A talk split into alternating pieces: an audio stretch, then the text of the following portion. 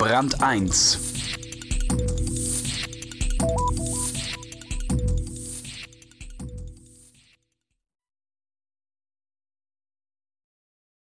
Jeder weiß, dass die Welt so nicht ist, und genau deswegen sind sie so erfolgreich, die Telenovelas.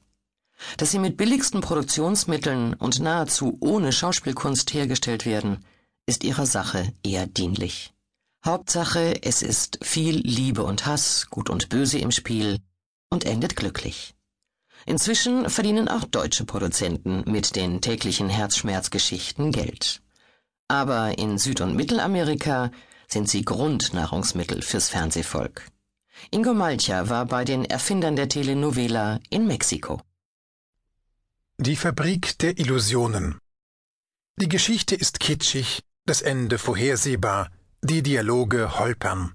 Dennoch ist die Welt süchtig nach Telenovelas. Denn Liebe macht blind. Ein Mann stößt die Studiotür auf, klatscht in die Hände, ruft Los geht's, Kinder, los. Im Laufschritt klettert er über einen Koffer mit Mikrofonen, stolpert fast über ein Kabel, steht dann in der ausgeleuchteten Kulisse eines modernen Großstadtapartments. Ledersofa, Glastisch, Stahlrohrsessel.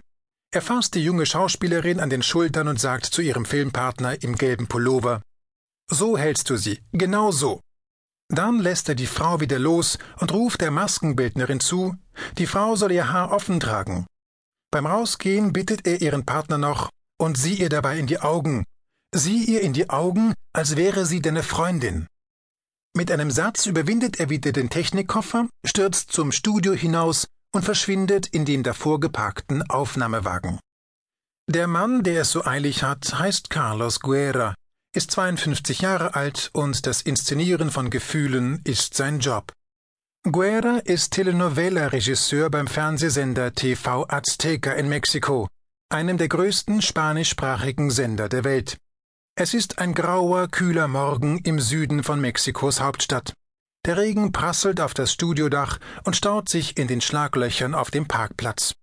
Über drei Monitore beobachtet Guerra in dem dunklen Aufnahmewagen, was im Studio geschieht.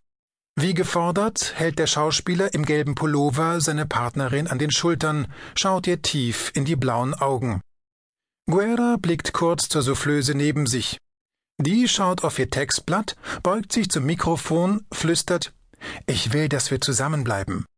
Getragen und schwer wiederholt der Mann im Studio Ich will, dass wir zusammenbleiben. Ich liebe dich, sagt die Soufflöse mit hoher Stimme. In tiefem Bass echot der Mann Ich liebe dich.